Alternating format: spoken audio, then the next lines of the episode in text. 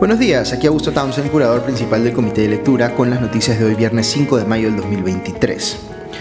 En el podcast de ayer les comenté sobre las eh, reacciones inmediatas que había generado en algunos congresistas, por ejemplo, el informe de la Comisión Interamericana de Derechos Humanos, la CIDH, sobre las protestas en el Perú.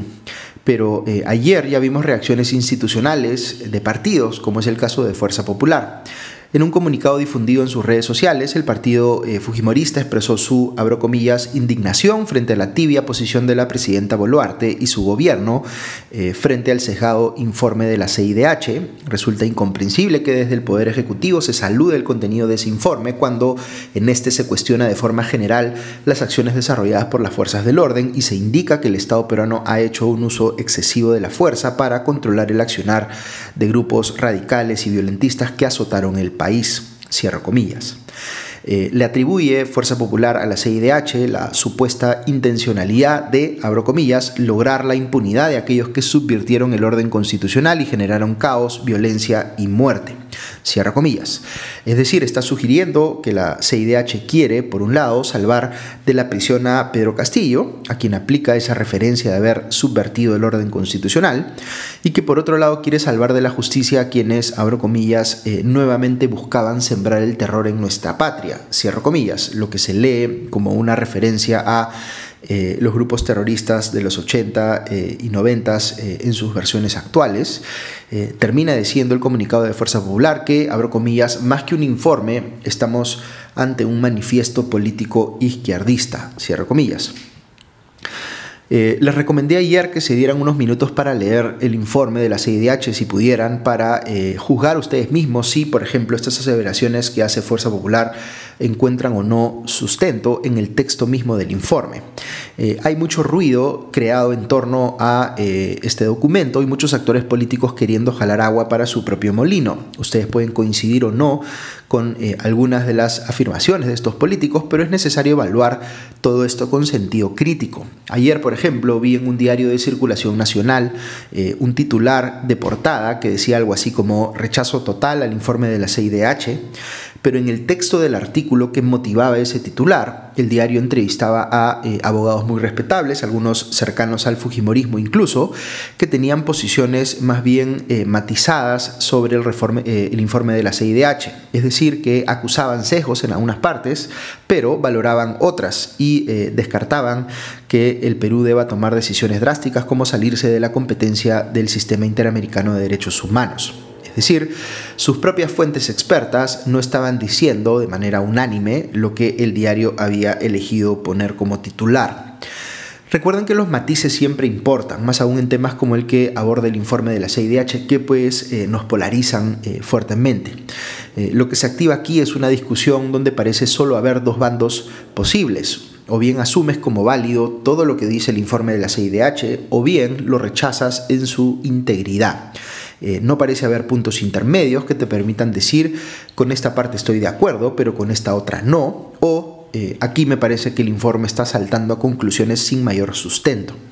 Y si es posible eh, y razonable, diría yo, hacer esto último, en la eh, parte en la que la CIDH evalúa la evidencia en torno a los casos que considera abusos contra los derechos humanos de los protestantes o de algunas personas que ni siquiera estaban protestando, eh, incluidos menores de edad que recibieron impactos de bala, o los abusos contra los periodistas que cubrían la protesta, eh, la CIDH hace un trabajo, a mi juicio, bastante pulcro. Hay aquí una discusión más de tipo legal sobre si tipifica esto que describe como, entre comillas, ejecuciones extrajudiciales o masacres que son los términos que ha utilizado, pero en su versión más básica lo que está diciendo el informe es que gente murió en el marco de la protesta por impacto de balas o perdigones disparados por agentes del Estado. Eh, eh, que algunas de esas víctimas no tenían nada que ver con la protesta, de manera que no hay justificante alguno que se pueda presentar frente a esas muertes en particular, y en otros casos, los que involucran a gente que sí estuvo protestando, el Estado peruano no ha podido construir un argumento de legítima defensa o de haber actuado en cumplimiento de sus propios protocolos que resulte convincente. ¿Fue entonces únicamente negligencia de algunos agentes del Estado o hubo una política detrás del gobierno que dispuso o consintió que se disparara a matar? Eh, digamos que el informe de la CIDH no responde categóricamente a esto último y no puede hacerlo tampoco porque esto es algo que le corresponde a la justicia peruana en primera instancia determinar. Pero lo que sí puede decir la CIDH dentro de su mandato, y de hecho lo dice, es que estos hechos son sumamente graves y merecen no solo explicaciones del Estado peruano, sino una investigación fiscal y judicial exhaustiva que no está avanzando pues a la velocidad que debiera.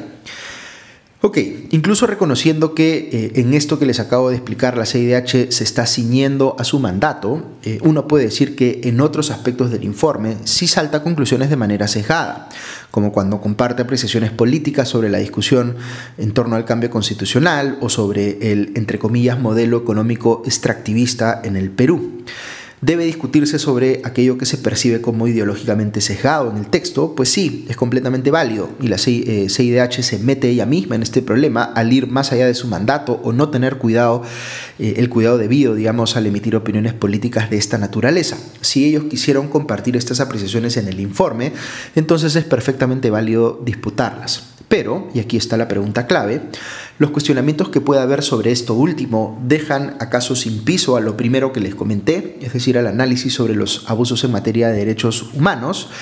Eh, pues yo diría que no, y aquí hay que tener en cuenta además que estas apreciaciones políticas son secundarias o accesorias, mientras que lo, eh, digamos, hablar sobre los abusos contra los derechos humanos son el objetivo mismo del informe. Eh, yo hubiera prescindido, eh, si hubiera estado en su posición, eh, por completo de estos otros comentarios o interpretaciones ligeras sobre la discusión constitucional o el modelo económico peruano. Me parece que no eran necesarios para cumplir el objetivo del informe.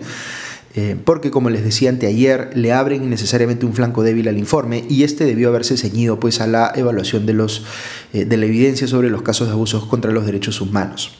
Ahora bien, hay otro tema que es bien importante entender aquí. Tanto Fuerza Popular como otros actores eh, que son críticos del informe de la CIDH señalan que eh, el gobierno peruano respondió a una azonada golpista o terrorista y que eso legitima el uso de la fuerza.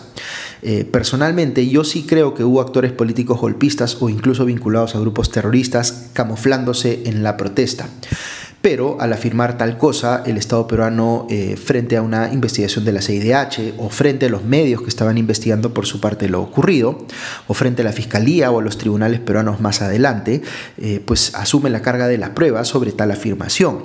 Eh, más allá de que eso nos pueda parecer creíble o no a cualquiera de nosotros, ya si hablamos a nivel legal, el Estado tiene que probar eso que asevera. Y un detalle muy importante en el informe es que la CIDH afirma eh, que el Estado peruano nunca les proporcionó evidencia en ese sentido, lo que es coherente con la declaración que tuvo la canciller Gervasi eh, ante el New York Times, eh, en el sentido de que no tenían evidencia de tal cosa. Es decir, el Estado peruano estaba haciendo una afirmación muy seria, que bien pudo haber sido cierta, es decir, que había en efecto agentes golpistas o terroristas en la protesta, aunque no hayan sido ni de cerca mayoritarios, pero no se tomó la molestia de probarlo. Aquí lo que hay es una, eh, no es una falta, digamos, de la CIDH. Eh, lo que hay en todo caso es una negligencia enorme del propio Estado peruano de haber salido a afirmar tal cosa sin haber estado efectivamente en la capacidad de probarlo. De ahí que me haya referido yo a esto en un podcast anterior como un eh, autosabotaje en la estrategia del Estado peruano.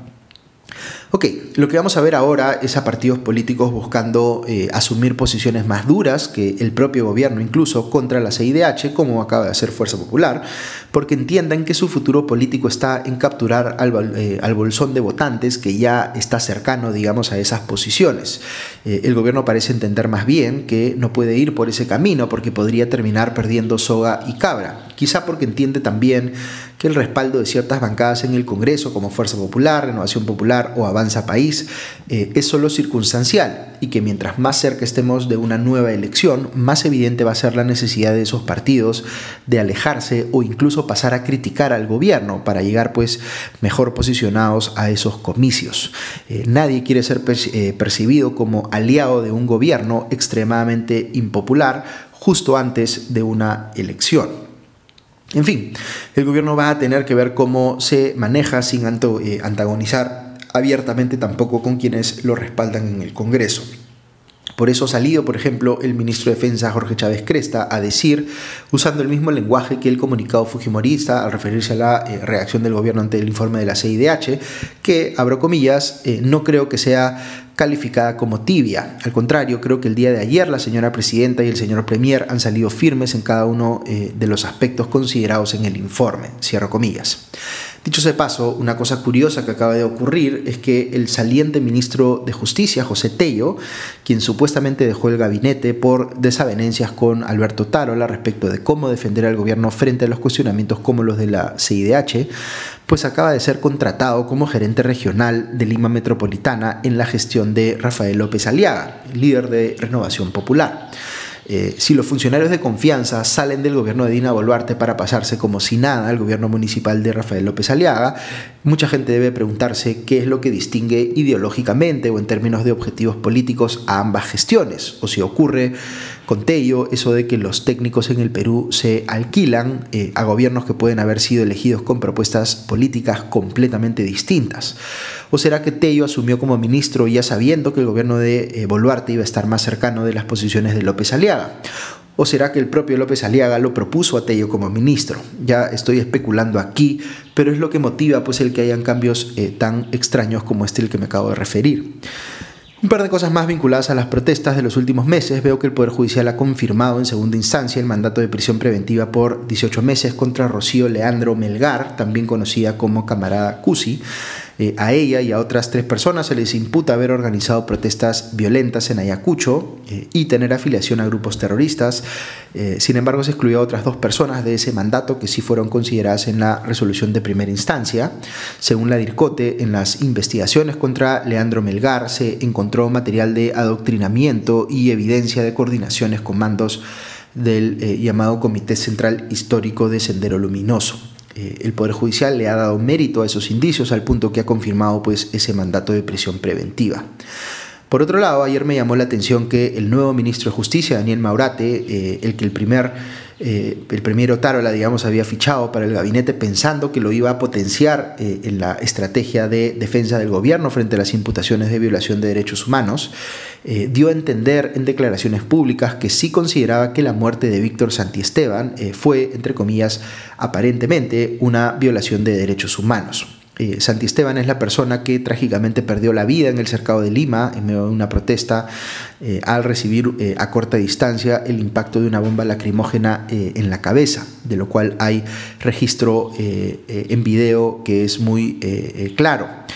A Otárola no le gustó aparentemente esa declaración de Maurate y respondió diciendo que, abro comillas, el ministro de Justicia tendrá que aclarar lo que ha dicho. La posición oficial del gobierno es que vamos a ejercer el derecho de defensa, cierro comillas, lo que incluye, se entiende, la defensa de ese policía que disparó la bomba lacrimógena que mató a eh, Santisteban.